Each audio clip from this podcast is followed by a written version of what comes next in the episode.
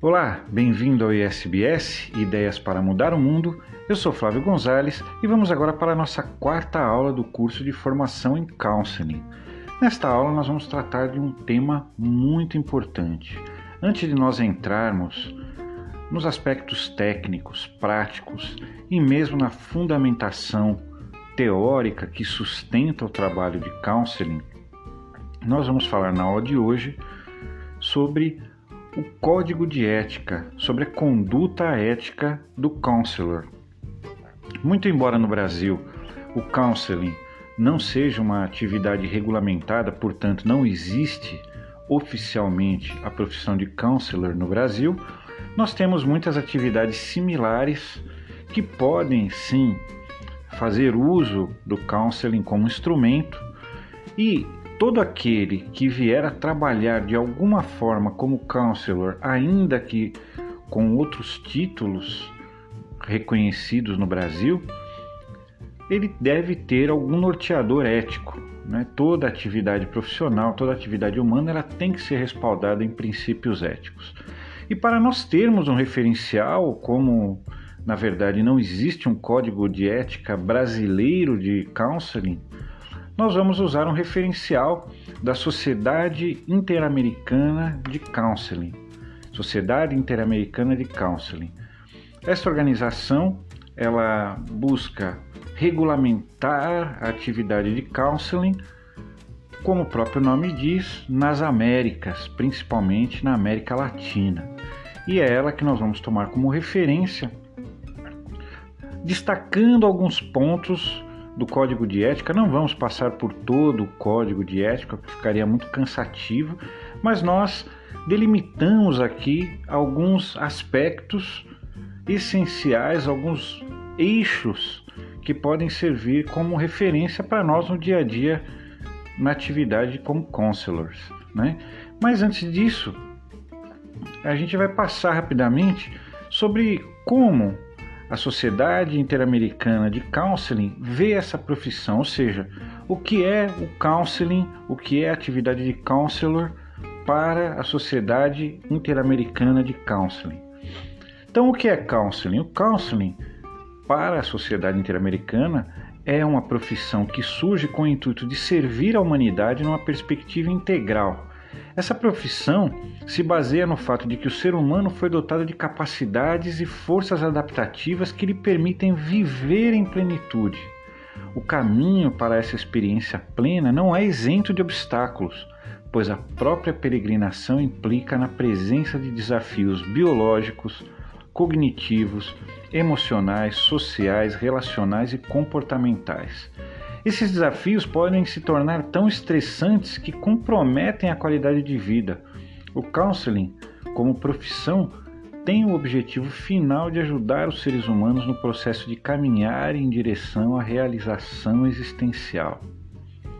O counseling é uma disciplina que integra científica e artisticamente conhecimentos do campo da filosofia, psicologia, educação, sociologia, antropologia, medicina e até mesmo teologia.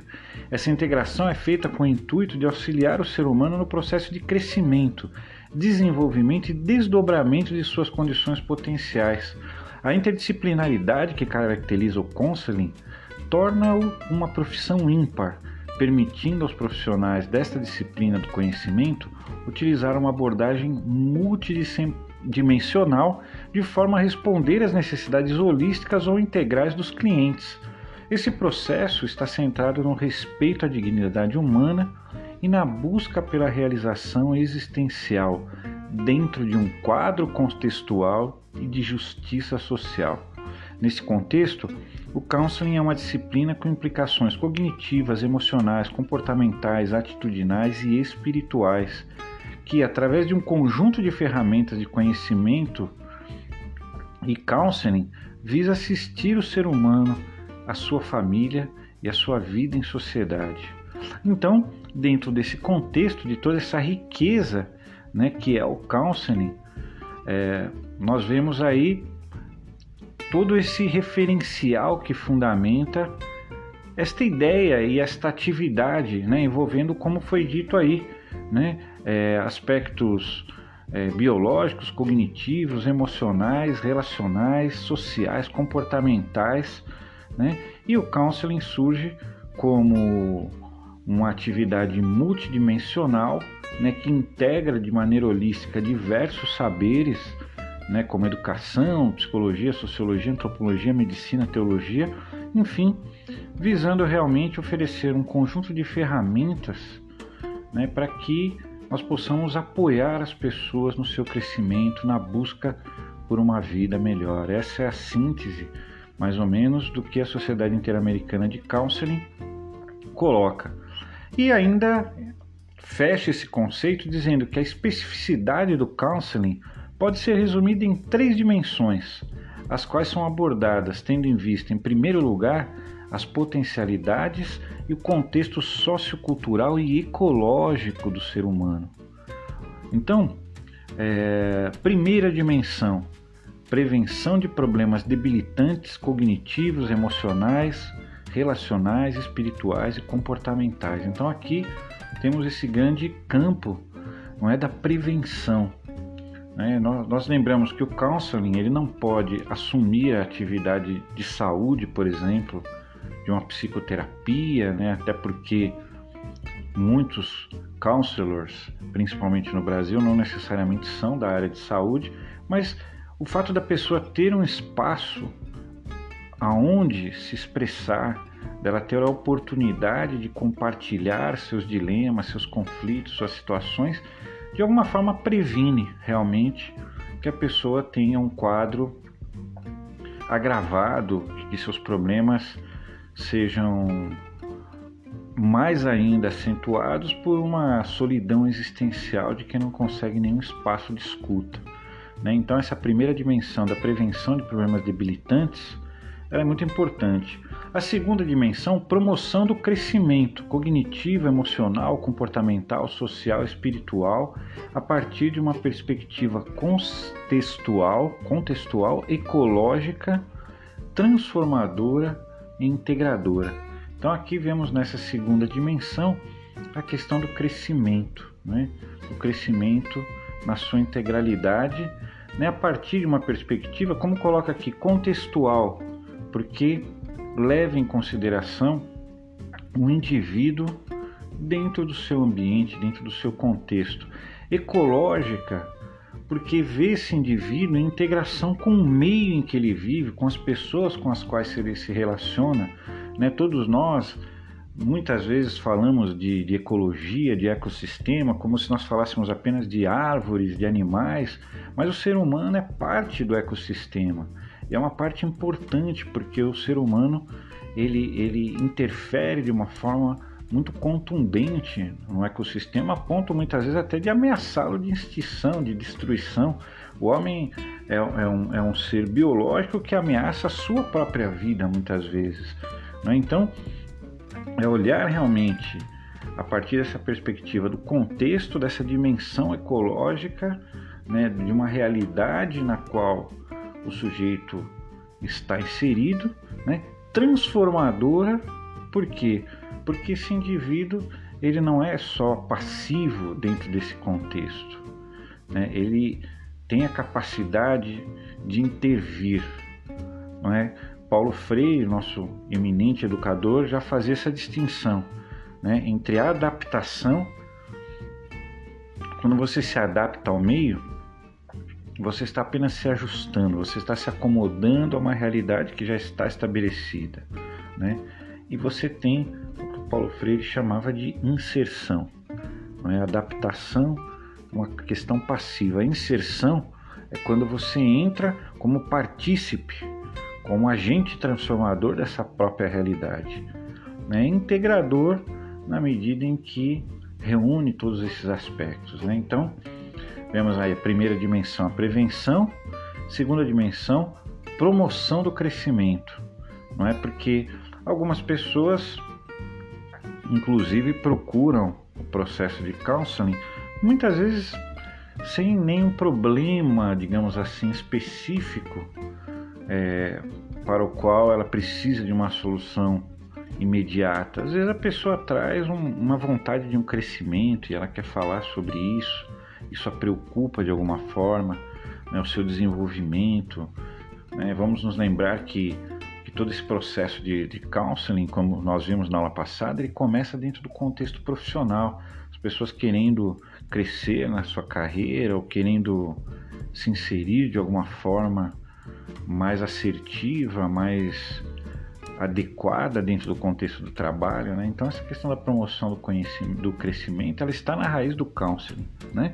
E três, resolver e remediar problemas de origem cognitiva, emocional, social, espiritual que possam estar impedindo o desenvolvimento do potencial humano e o bem-estar integral da pessoa e de sua comunidade, sempre a pessoa e a comunidade, né? Porque pensando no counseling também como um instrumento de transformação social, né? Nós aqui do ISBS que temos um foco, né, justamente na questão dos negócios sociais, na questão da sustentabilidade, né, na questão do combate né, às desigualdades, às injustiças sociais e, e todos os problemas é, atrelados a isso, né, nós entendemos todas as atividades que nós desenvolvemos aqui no ISBS como instrumentos para a transformação social. Né? Então aqui isso fica bem inserido né, quando nós falamos bem-estar integral da pessoa e de sua comunidade. Então aqui temos essas três dimensões colocadas aí pela Sociedade Interamericana de Counseling, né, que é a prevenção de problemas, a promoção do crescimento e a resolução né, ou remediar problemas de diversas naturezas. São essas três dimensões, né? Promoção, crescimento e resolução de problemas, né, de conflitos e tal, resumidamente. Então é isso, gente. É esse o contexto geral, né? Porque nós temos que ir buscando, né, na medida em que nós vamos estudando o counseling, nós temos que ir buscando consensos, né? Nós trouxemos na primeira aula algumas definições de counseling, né? Depois nós reforçamos um pouco isso e agora né, nós trazemos mais uma referência que é a Sociedade Interamericana de Counseling. Assim, também nós vamos nos situando dentro dessa atividade, né? E agora enfim, vamos então para o Código de Ética. O Código de Ética da Sociedade Interamericana de Counseling constitui um guia formativo para profissionais de counseling, um compromisso com ações de transformação social em um sentido criativo, humanizador e cooperativo para a integração latino-americana a partir da compreensão e prática de princípios como democracia, justiça, convivência, cooperação, respeito, integridade ético-moral, criatividade, esperança, tolerância, mutualidade, amor, paz e espiritualidade. Então veja a grandeza, não é que a Sociedade Interamericana de Counseling procura cultivar através do exercício do counseling do papel do counselor na sociedade e de suas premissas, de sua dimensão ética. Né? Então temos aqui dimensões políticas, né? como princípios como democracia, justiça, né? questões relacionais né? de convivência, cooperação, respeito, né? questões puramente éticas, né? como integridade ético-moral, né? e questões diversas, né, como a criatividade, como a esperança, né, a tolerância e o próprio amor, paz, espiritualidade. Então, isso aparece, veja bem, num código de ética profissional, né, que repito, nós aqui do Brasil estamos submetidos a esse código de ética? Não. Por quê? Porque a profissão de counselor e a atividade de counseling não são regulamentadas no Brasil. Agora, então isso significa ah, podemos fazer o que der na telha porque a atividade é livre no Brasil? Não. E se nós quisermos que o counseling tenha credibilidade e quem sabe no futuro próximo até ele seja regulamentado e se torne também uma profissão no Brasil, por que não?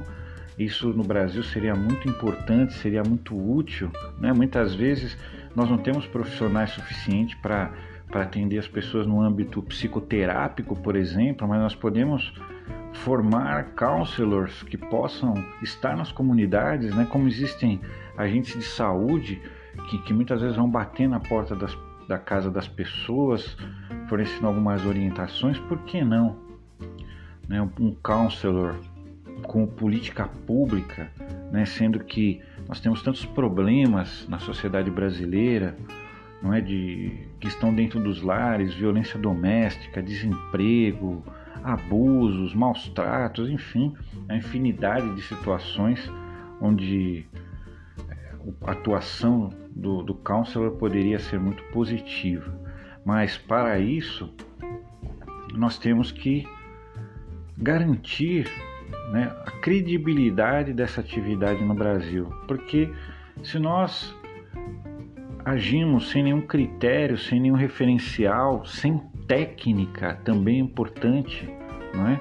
Não é porque a relação do, do counselor com o seu cliente é simples, que ela é uma escuta, uma escuta ativa, de, acolhimento, de compreensão empática, não é por isso que ela é isenta de cientificidade, de saberes, né, de estudo.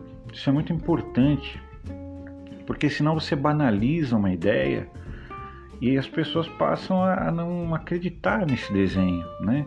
Então, é, nós não somos obrigados a seguir esse código de ética, mas nós podemos aderir a elementos desse código de ética, norteadores desse código de ética, voluntariamente. Por quê? Primeiro, que nós queremos ser bons profissionais, que têm um padrão de conduta, né? E segundo, que nós queremos ter a credibilidade nessa atividade para que ela conquiste realmente novos espaços. Né?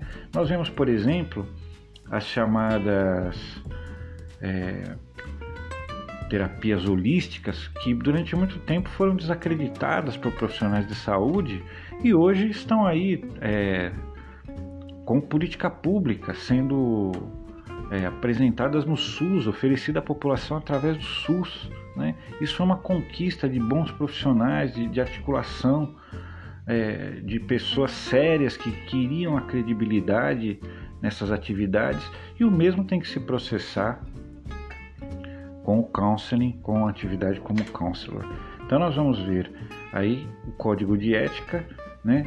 Selecionamos alguns pontos, alguns artigos, aqueles que nós julgamos essenciais, não é?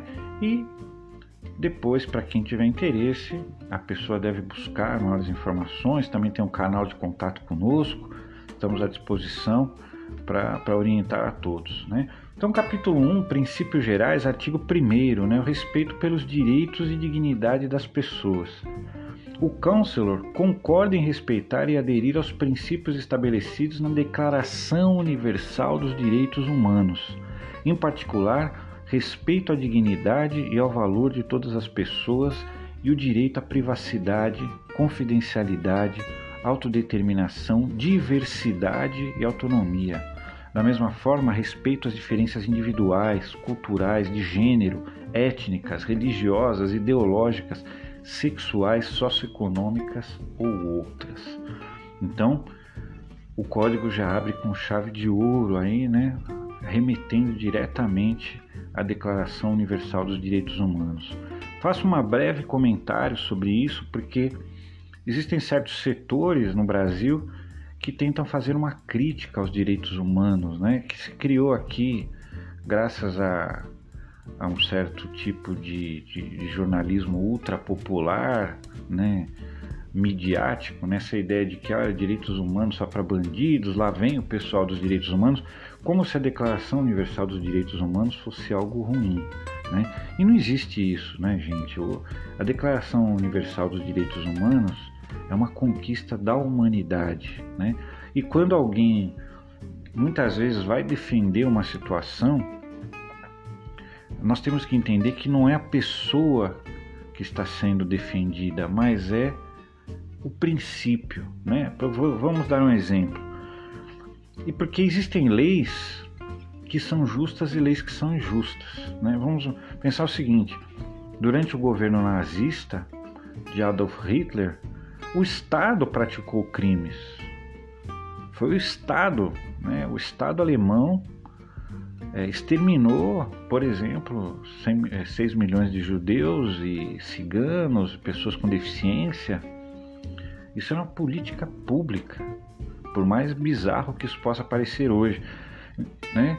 O, nesse mesmo contexto, né, os Estados Unidos lançou duas bombas atômicas sobre a população civil do Japão. Então, como uma reação a isso, a ideia da Declaração Universal dos Direitos Humanos é criar uma lei que fosse soberana às leis. Então, se você é signatário da ONU, você assume que nenhuma lei do seu país pode contradizer a Declaração Universal dos Direitos Humanos.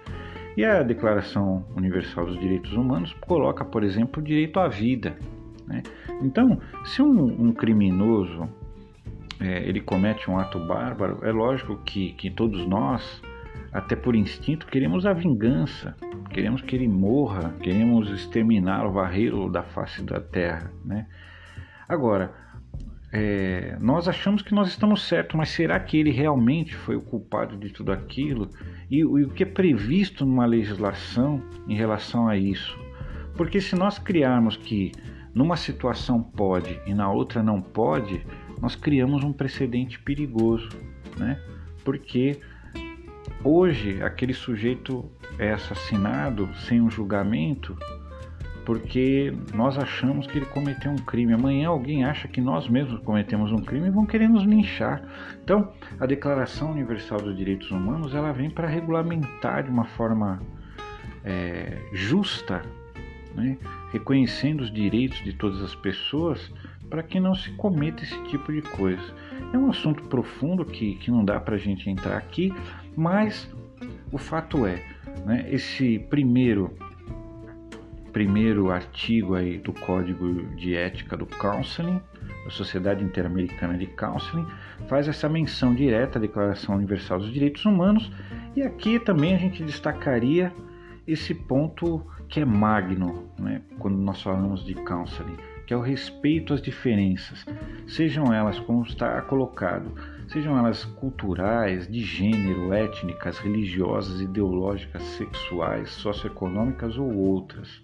Então, nós temos que respeitar profundamente a diversidade humana, principalmente quando nós trabalhamos como counseling.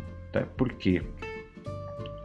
Porque as pessoas que são discriminadas na sociedade, né, quando como existe a homofobia, existe o racismo, né, existe o capacitismo em relação a pessoas com deficiência e coisas desse gênero, são as pessoas que acabam tendo uma certa vulnerabilidade social e que vão precisar mais do counseling do que outras talvez.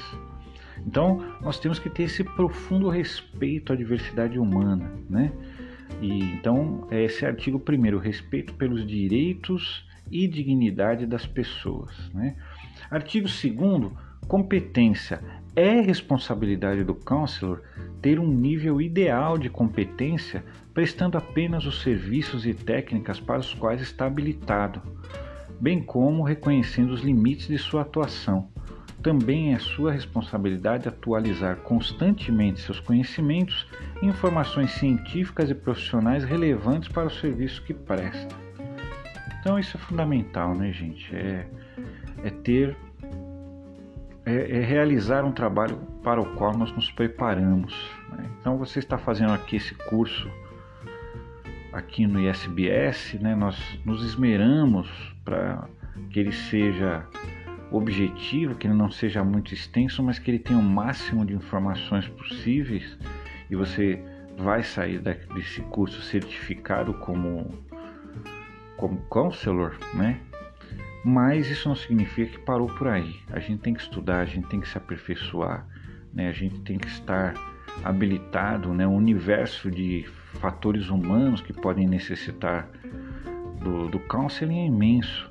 Né? E você vai ter que se aprofundar naquele que, onde você vai atuar. Né? Isso é um compromisso ético. né? ser competente.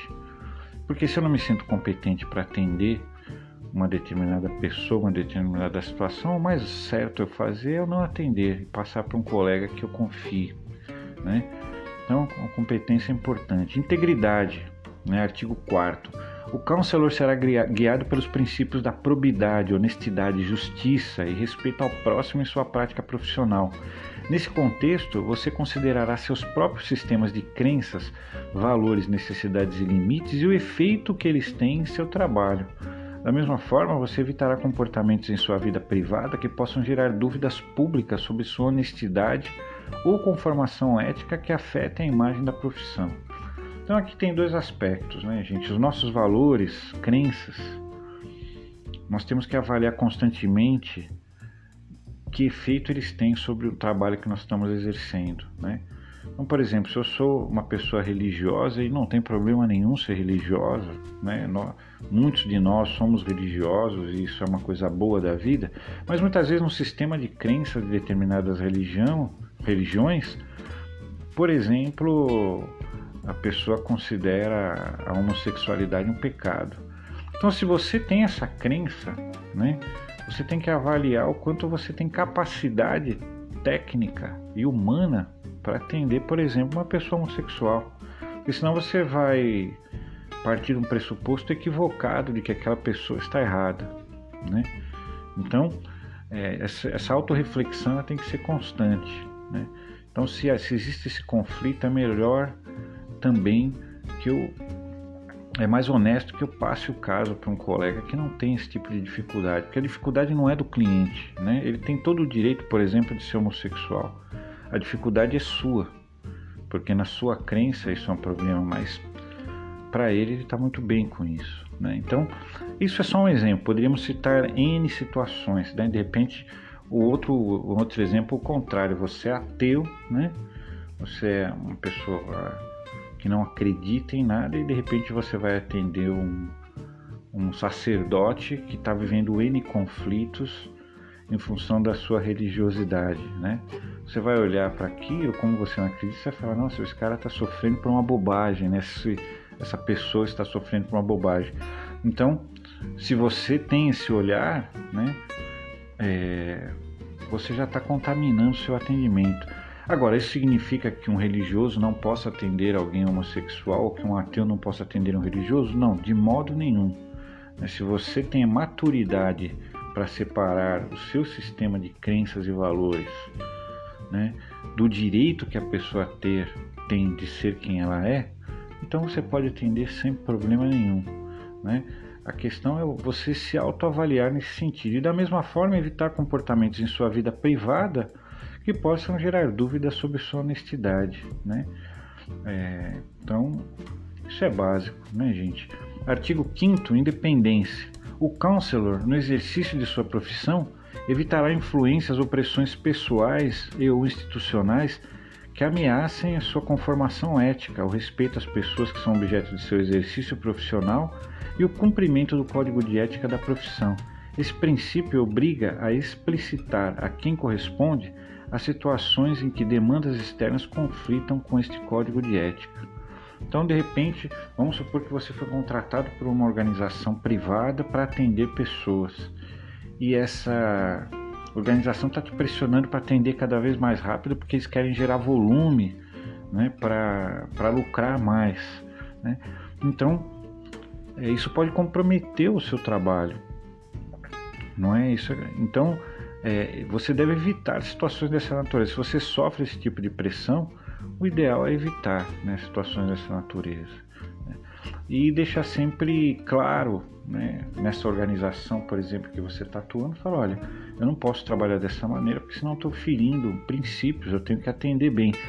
Lógico, é claro que todos nós, quando vamos para um mercado do trabalho, para um mundo do trabalho, mesmo na área de assistência, nós temos que equacionar qualidade com quantidade. Isso é indispensável porque, principalmente num país como o nosso, onde sempre tem menos profissionais do que precisaria ter, né?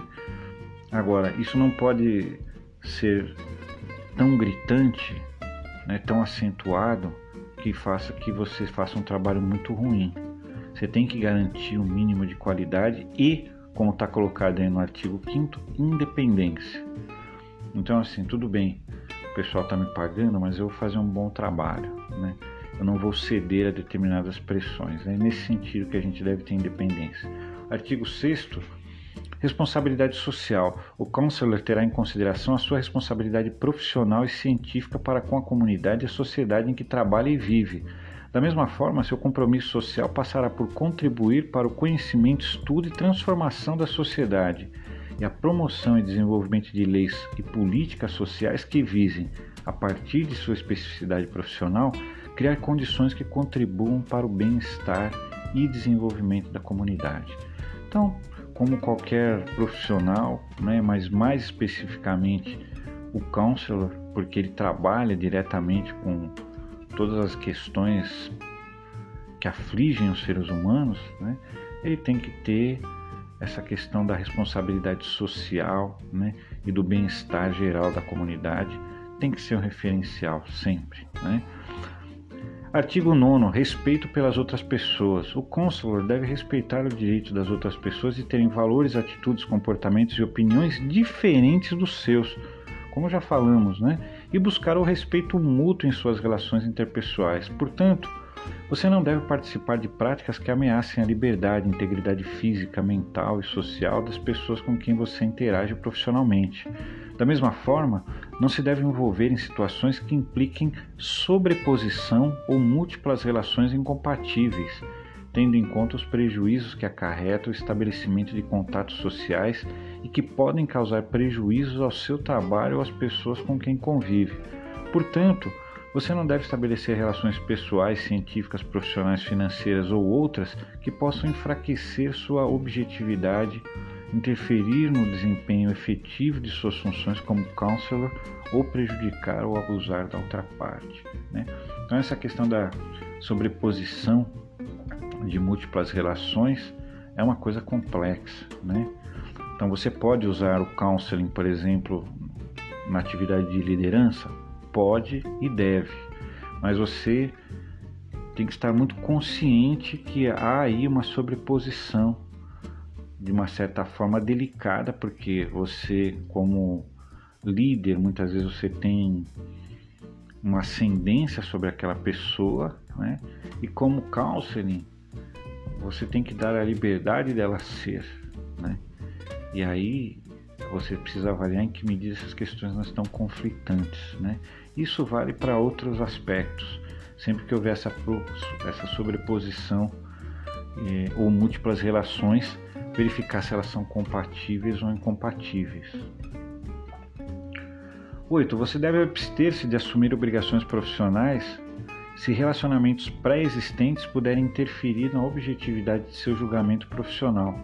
Quando um relacionamento múltiplo, incompatível ou sobreposto ocorre, você deve resolvê-lo. Né? Aí, realmente, se você tem um relacionamento pré-existente com aquela pessoa, sei lá, vamos pegar um caso extremo. Ah, você vai, você está atendendo como counselor, de repente você se depara com um ex-namorado, uma ex-namorada, né? É, isso vai interferir na objetividade, na imparcialidade do seu trabalho? Não imparcialidade no sentido de neutralidade, porque isso não existe no counseling. Né? O counseling é uma atividade onde você tem uma compreensão empática, você toma partido da pessoa, digamos assim, né? no sentido de colaborar para o seu crescimento. Né? Você se envolve dentro de um contexto profissional, não é? Ou até pessoal, se você está usando o counselor para para counseling para suas relações pessoais, para melhorar suas relações pessoais. Agora, como profissional de counseling, como counselor, fica muito delicado uma situação onde existe um relacionamento pré-existente, né? Que às vezes pode ser desse caso, esse exemplo extremo, né? Mas pode ter um outro caso, a pessoa já trabalhou com você e não era um colega pelo qual você nutria alguma simpatia, enfim, né? Você deve sempre estar atento a essas questões, né? Se você não for capaz de ter objetividade de fazer um bom trabalho por causa desse relacionamento pré-existente, é melhor você falar, olha, pelo nosso relacionamento eu não tenho, não é bom que eu te atenda, então eu vou te passar para um colega, né? Seria o mais justo. Artigo 10 prestação de serviços e concorrência. Uso das informações obtidas na relação profissional. Se durante a prática profissional o counselor tiver conhecimento de informações privilegiadas legalmente definidas como tal, deve abster-se de as utilizar para fins que não o de cuidado profissional. É uma transgressão ainda mais grave usar a informação em detrimento do próprio cliente. Né? Olha, o que é uma informação privilegiada? Né? Vamos pegar um caso extremado, né, que, que não vai acontecer todo dia conosco, né? Mas vamos supor que você é, é counselor do ministro da economia, né? E ele chega para você e fala: "Eu estou em conflito porque amanhã eu vou editar um, um decreto que vai derrubar as ações na bolsa de valores". Aí você pega essa informação e fala: "Nossa, vou ligar para todos os meus amigos e vou avisar que isso vai acontecer". Assim eles não tomam prejuízo, né? Então, você obteve uma informação privilegiada ali naquele contexto que você está usando de uma forma indevida, né? Porque nós vamos ver o sigilo é um aspecto importante, né? Esse é um exemplo extremo, mas a gente pode pensar em diversas situações, né? E algumas que podem prejudicar o próprio cliente, né? 4. Prestação de serviços mediante solicitação de terceiros. Quando a pedido de terceiros o counselor concorda em fornecer serviços, deve inicialmente esclarecer a natureza de sua relação com cada parte, a função a ser desempenhada, os usos de prováveis serviços prestados ou das informações obtidas e os limites da confidencialidade. Né? Então, a pedido de terceiros, é? Então vamos supor a sua empresa, uma empresa, uma determinada empresa contratou você para fazer um trabalho como counselor. Né? Você vai atender o colaborador. Ele tem que ter claro que, olha, eu, eu estou aqui te atendendo a serviço da empresa. Isso é um terceiro e isso tem que estar muito claro ali naquela relação. O que não significa que, olha, tudo que a pessoa falar, você vai levar lá para a empresa, porque isso é violaria código de ética, né? Agora, alguma informação você vai ter que levar, porque a empresa vai te solicitar isso se ela te contratou para essa finalidade. Então você tem que deixar claro que tipo de informação você pretende levar, que tipo de informação o cliente que você está atendendo te autoriza a levar, né? Tudo isso tem que estar muito claro nessa situação. 6. Interferências pessoais na prática profissional. O counselor deve evitar que fatores pessoais, sociais, políticos, religiosos, institucionais ou outros influenciem sua prática profissional. Da mesma forma, o counselor deve levar em consideração que seu exercício profissional deve ser prejudicado, pode ser prejudicado por seus problemas e conflitos pessoais, afetando a excelência de seus serviços e o bem-estar dos usuários. Caso isso ocorra, deve-se buscar ajuda para prevenir ou resolver esta situação e ou suspender a tarefa realizada e encaminhar o atendimento a outros profissionais a fim de evitar danos. Então é isso, né? nós já falamos um pouco sobre isso, não precisamos detalhar mais. Aqui já pulando então para o artigo 10, responsabilidade com alunos supervisionados é, ou outros subordinados. Né? Os counselors não devem abusar da confiança e dependência de alunos, supervisores e daqueles que dependem no processo de ensino-aprendizagem e pesquisa, daqueles que deles dependem. Né? Os counselors devem estar cientes da posição de influência que exercem sobre os alunos e supervisionando-os para evitar o abuso de confiança e dependência de tais pessoas. Portanto, eles devem evitar situações em que hajam relacionamentos duais que podem prejudicar seu julgamento profissional e aumentar o risco de abuso. Quando esse tipo de relacionamento duplo não pode ser evitado, eles devem tomar as precauções profissionais adequadas para garantir que seu julgamento não seja alterado e assim evitar a oportunidade de abuso. Exemplos de tais relacionamentos duais incluem, mas não estão limitados, negócios, relacionamentos pessoais próximos com alunos, supervisionados e outros subordinados. Recomenda-se é, não estabelecer né, um, um, processo de counseling para alunos ou supervisionados. Né? Então, Você tem ali uma relação de você é, é professor, é supervisor, você vai dar nota, né? Então você não é a pessoa mais adequada, por exemplo, para fazer o counseling com seus alunos, porque tem uma relação dual aí. É isso que a gente deve evitar. E por fim, esse artigo diz que a intimidade sexual com alunos e supervisionados será proibida, né? Isso é uma questão ética muito importante, né? porque muitas vezes essas é, relações né, que, que se misturam, né, às vezes, por exemplo, professor-aluno, né, ela, elas passam também por uma questão, muitas vezes, do abuso de uma autoridade, né, de um abuso de uma situação de vulnerabilidade, né, ou até de uma admiração que você acaba é, recebendo ali pelo, pelo papel que você está exercendo. Então é uma questão de um princípio ético mesmo, né? Artigo 11 aspectos relativos aos clientes, né? Um, bem-estar dos clientes. O counselor deve interagir com seus clientes em um quadro profissional rigoroso, proporcionando-lhes um atendimento ágil e eficiente. Deve gerar as condições de infraestrutura, ambiente físico e psicológico que contribuam para que seus clientes se encontrem na situação mais favorável para receber o serviço e prestar suas potencialidades. Nós vamos falar sobre isso no decorrer do curso.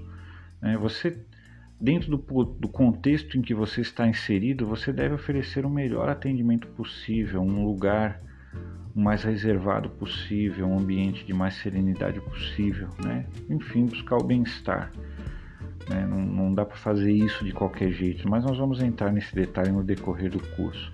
Atenção dos clientes. O counselor deve atender o seu cliente pelo tempo que for necessário ou de acordo com aquilo que foi combinado previamente. Caso isso não seja possível, tomará os devidos cuidados para que o cliente receba a atenção que necessita. Deve evitar qualquer situação que, sem um motivo totalmente justificado, possa atrapalhar o tempo e a atenção que os seus clientes têm direito e que possa desviá-lo de um bom desempenho. Só aceitará os casos que possa atender pessoalmente, não delegando a terceiros a responsabilidade que tem pelos seus clientes. Então é isso, né? Também atender correndo, né? Nós já falamos um pouquinho disso, né? Ou delegar para terceiros, isso é mais complicado ainda, né? É, se ele for delegar, né, quando o consular atribui determinadas tarefas a colaboradores, estagiários, deve certificar-se de que eles estão devidamente qualificados para tal e supervisioná-los cuidadosamente, mantendo ele a responsabilidade pelo processo. Né? Objetividade com clientes. O counselor deve atender com igual dedicação todos aqueles que requerem seus serviços, não permitindo que interesses externos ou preconceitos afetem suas decisões profissionais. Por esse motivo, ele não atenderá profissionalmente amigos, familiares ou pessoas com quem esteja envolvido em outras funções, por exemplo, chefe, professor, aluno. Você pode usar ferramentas é, do counseling na relação de liderança, você pode usar ferramentas de counseling na docência? Pode, mas você não pode ser counselor destas pessoas, né? São situações diferentes. Então, no counseling eu, aprendo a me comunicar melhor, então eu uso isso em todas as situações da minha vida. Agora, se eu trabalho como conselheiro, se eu trabalho como counselor, aí essa, essa dualidade de relações ela é complexa, né? E geralmente não dá muito certo, principalmente amigos, familiares, né? Com, complica bastante se você está fazendo isso no âmbito profissional. Comportamentos não éticos são relacionamentos duplos, como já falamos, né? envolvimento sexual, sentimental, assédio, qualquer sobreposição de funções especialmente quando o counselor está claramente em uma posição de poder e autoridade em relação aos clientes. Né? Honestidade e sinceridade. O counselor deve respeitar o direito de seus clientes de serem plenamente informados sobre tudo que diz respeito à prestação de serviço, sua característica, avaliação, limitações, possíveis resultados ou consequências. Deve ter em mente para si e perante o usuário o alcance de suas capacidades, recursos e limitações profissionais em relação ao serviço solicitado. Isso já falamos um pouco, né? Sigilo profissional. O sigilo profissional constitui um dever do counselor, né? que dura indefinidamente que chega até ao nome do cliente, do paciente. Né? O sigilo profissional é um direito dos clientes. Então, quando diz que chega até o nome, que assim, você não apenas vai dizer, nunca vai dizer realmente é, que você tem uma informação sobre aquela pessoa, como nem você vai dizer que você faz esse trabalho com aquela pessoa, né? Agora, o counselor está previsto no código, né? O counselor estará isento do sigilo única e exclusivamente quando for exigido por ordem judicial expressa. Mesmo assim, deve tentar manter na mais estrita reserva aquelas informações não diretamente relacionadas à questão judicial, é? Então, é esse compromisso mesmo com a confidencialidade, que é o próximo artigo, né? Confidencialidade, confidencialidade constitui um dever do counselor e esse deve preocupar-se em tratá-lo através de procedimentos e métodos que protejam do conhecimento de pessoas não autorizadas. A confidencialidade é muito importante, não é? E o respeito à livre escolha. Os clientes são livres para escolher o counselor bem como é seu dever respeitar a vontade de seus clientes de mudança profissional. Né? Artigo 15 né, os aspectos relativos à relação do counselor com a comunidade ou sociedade, o counselor, na medida em que exerce uma profissão clara de responsabilidade social nas suas ações profissionais, deve ser coerente com o referido estatuto e, portanto, cooperar, desde sua especificidade, para o desenvolvimento da sociedade e elevação do nível científico não é? Então, em participações públicas como consular, né, você usar realmente alguns aspectos, né, que a sua base seja científica, né, que a sua atuação esteja de acordo com os objetivos educacionais ou informativos do counseling, né, de abster-se de fazer diagnósticos ou prognósticos ou dar indicações é, terapêuticas aleatoriamente e não pode jamais dar informações falsas sobre sua formação, seu grau acadêmico, seus serviços, suas publicações, enfim. Né? E em relação à publicidade profissional, o counselor, ao anunciar seus serviços, deve privilegiar o status profissional e o prestígio sobre os interesses comerciais. Então, nós temos que favorecer a respeitabilidade do counselor, né, e não transformar o counseling numa coisa mercenária. Nós temos que tomar muito cuidado. Então a publicidade deve ser sóbria e digna, né, limitando-se aos dados de identificação do profissional, seu título, especialidade. Em relação aos direitos humanos, o counselor deve ter em mente que o Código de Ética rege os princípios estabelecidos na Declaração Universal dos Direitos Humanos e que sua atuação deve ser mantida dentro da estrutura dessa declaração. Falamos isso no começo, fechamos isso no artigo 16, né, com essa estrutura da declaração. Então, nenhuma, quer dizer, na dúvida, pense sempre na Declaração dos Direitos Humanos, porque ela é uma boa referência, sem dúvida nenhuma. E muito embora nessa aula esteja um pouquinho mais extensa do que as outras, nós vamos encerrar aqui essa aula com o texto né, do poeta né, Tiago de Mello, um dos poetas mais influentes e respeitados no Brasil, não é? Que foi exilado no Chile né, durante a ditadura militar de 1964 a 1985, né, que ele escreveu um inspirado talvez né, no, na Declaração dos Direitos Humanos, os, os Estatutos do Homem, né? Um texto que ele dirigiu a Carlos Heitor Coni, também uma figura importantíssima na cultura brasileira. Né? Então vamos lá para os Estatutos do Homem, de Tiago de Mello. Artigo 1.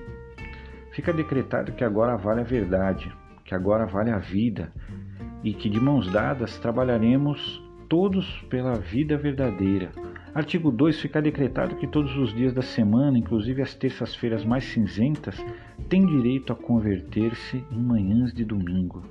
Artigo 3.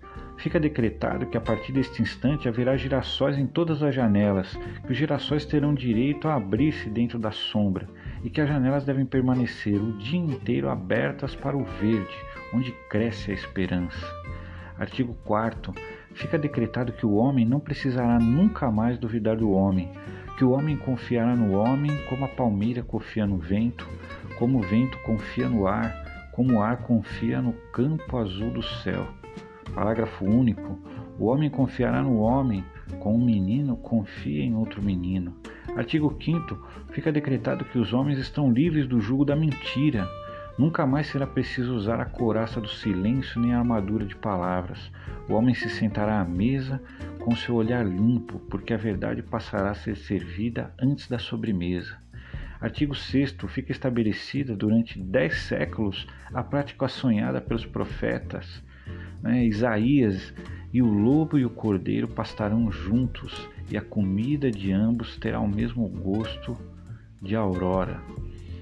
Artigo 6 fica estabelecida durante dez séculos. Né? Já citamos aí a prática sonhada por Isaías, artigo 7 por decreto irrevogável fica estabelecido o reinaldo permanente da justiça e da claridade, e a alegria será uma bandeira generosa para sempre desfraudada na alma do povo.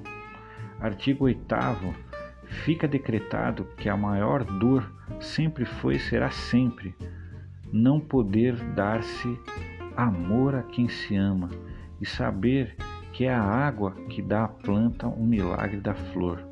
Artigo 9 fica permitido que o pão de cada dia tenha no homem o sinal do seu suor, mas que sobretudo tenha sempre o quente sabor da ternura. Artigo 10 fica permitido a qualquer pessoa a qualquer hora da vida, o uso do traje branco. Artigo 11. Fica decretada por definição que o homem é um animal que ama e que por isso é belo, muito mais belo que a estrela da manhã. Artigo 12. Décimo segundo, decreta-se que nada será obrigado nem proibido, tudo será permitido, inclusive brincar com os rinocerontes e caminhar pelas tardes com uma imensa begônia na lapela. Parágrafo único. Só uma coisa fica proibida: amar sem amor. Artigo 13 fica decretado que o dinheiro não mais poderá nunca mais comprar o sol das manhãs vindouras. Expulso do grande baú do medo, o dinheiro se transformará em uma espada fraternal para defender o direito de cantar e a festa do dia que chegou. Artigo final. Fica proibido o uso da palavra liberdade, a qual será suprimida dos dicionários e do pântano enganoso das bocas. A partir desse instante, a liberdade será algo vivo e transparente, como um fogo ou um rio, e a sua morada será sempre o coração do homem. Então está aí o belíssimo texto né, de Tiago de Melo, escrito em Santiago, no Chile, em abril de 64, mas foi publicado no livro Faz Escuro, mas eu canto, porque amanhã vai chegar, de 1965. Então, terminando com esse belo e poético texto, né, agradecemos a sua participação em mais essa aula, numa aula um pouco mais extensa, porque precisamos esgotar, ainda que de forma resumida, esse aspecto da ética, mas que isso é um norteador, é uma bússola para que nós possamos trabalhar e promover a alegria, o bem-estar né, e em última instância o crescimento e a felicidade né, na nossa atuação profissional, né, seja em que área estivermos, mas usando a ferramenta do counseling para que a vida seja uma vida melhor. Até a próxima aula.